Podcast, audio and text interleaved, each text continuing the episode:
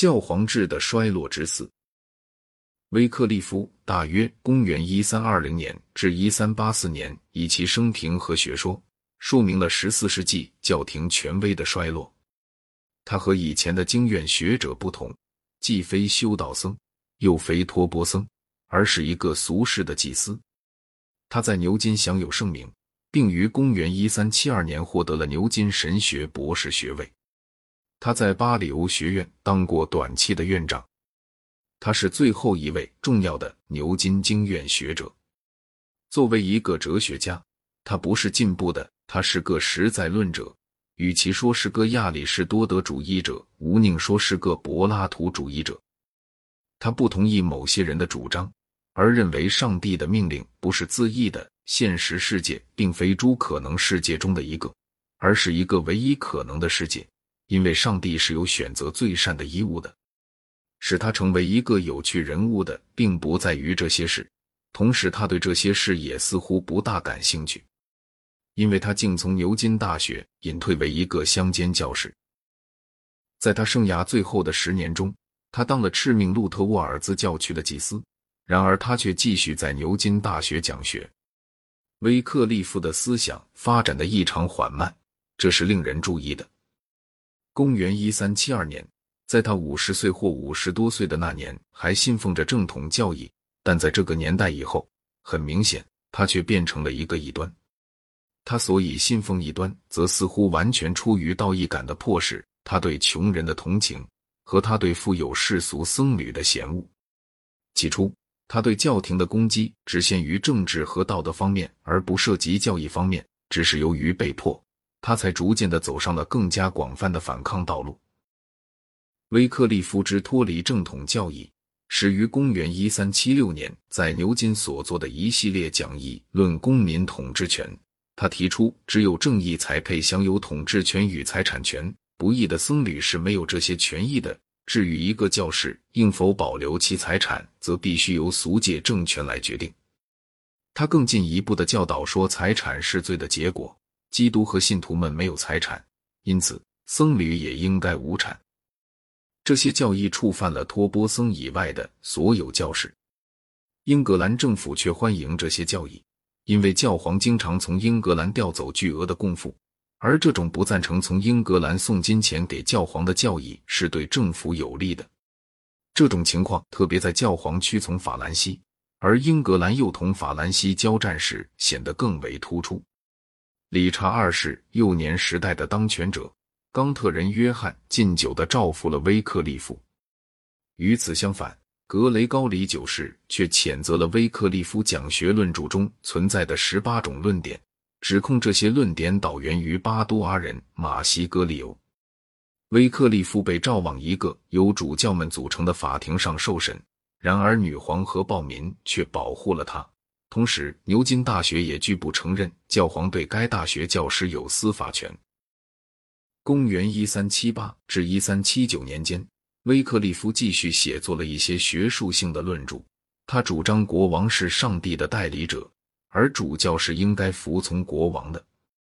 及至大分裂到来以后，他更变本加厉地为教皇打上敌基督者的烙印，又说承认君士坦丁的赐予仪式，使得以后的历代教皇都成为叛教者。他把拉丁文圣经译成英文，并以俗界僧众建立了贫苦祭司僧团。他因这项措施，终于得罪了托钵僧。他派遣贫苦祭司做巡回传道士，着重在贫民中进行传道工作。最后，当他攻击祭司权时，他进而否认了话题说，把话题说称作一桩欺骗和渎神的蠢事。在这一点上，冈特人约翰曾下令命他缄口。公元一三八一年，瓦特泰勒所领导的农民起义。使威克利夫陷入更加困难的处境。我们虽然没有证据说明他积极的鼓动过这次起义，但他却和在类似事件中的路德有所不同。他曾避免谴责起义。起义军中的一个领袖约翰·鲍勒，这个社会主义的、被人剥夺了僧职的祭司，曾赞扬过威克利夫，这是曾使得威克利夫十分困窘。约翰·鲍勒早在公元一三六六年遭到了破门处分，但这时威克利夫仍在信奉正统教义，因此我们可以设想，约翰·鲍勒必定是独自形成了自己的见解的。威克利夫的共产主义的见解虽然无可置疑的受到了贫苦祭司的传播，但他这些见解都是用拉丁文写的，所以一般农民是无法直接读懂的。令人惊讶的是，威克利夫并没有因为他的见解和民主活动而遭到更多的灾难。牛津大学尽量的保卫他，抗击那些主教们。当英国贵族院谴责他的巡回传教士的时候，众议院则拒不同意。无可置疑，假使他活得再长些，纠纷是会要积累起来的。但截至他在公元一三八四年死去时为止，他总算还没有被正式判罪。他死在路特沃尔兹，并埋葬在那里，直到康斯坦斯全教会议下令掘出他的骸骨并加以焚毁时为止。他的遗体一向在这里安眠。他的英格兰追随者们罗拉德派遭到了残酷的迫害，并在实际上已经完全覆灭。但由于理查二世的皇后是波西米亚人关系，他的学说得以在波西米亚流传。赫斯便是他此地的门徒，尽管在波西米亚也有迫害，他们却一直延续到宗教改革时期为止。在英格兰，这些人虽被迫转入地下，但反对教廷的思想却依然深入人心，因此为新教的成长准备了滋生的土壤。公元十五世纪中。除了教廷的衰落以外，还有其他种种原因引起了政治文化的迅速变化。火药消灭了封建贵族，而巩固了中央集权政治。在法兰西和英格兰，路易十一世、爱德华四世各自团结了国内富裕中产阶级，这些人帮助他们平定了贵族政治的无政府状态。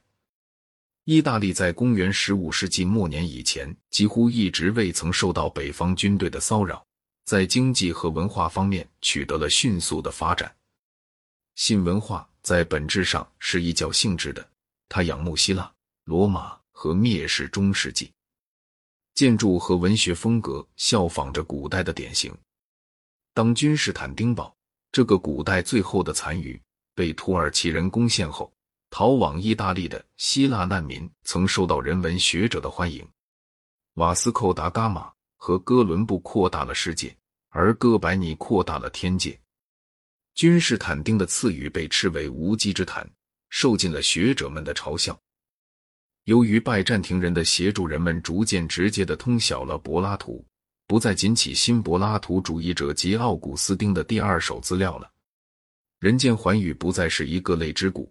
一个在朝圣途中走向彼岸世界的处所，而是一个提供异教快乐、名誉、美丽和冒险机会的地方了。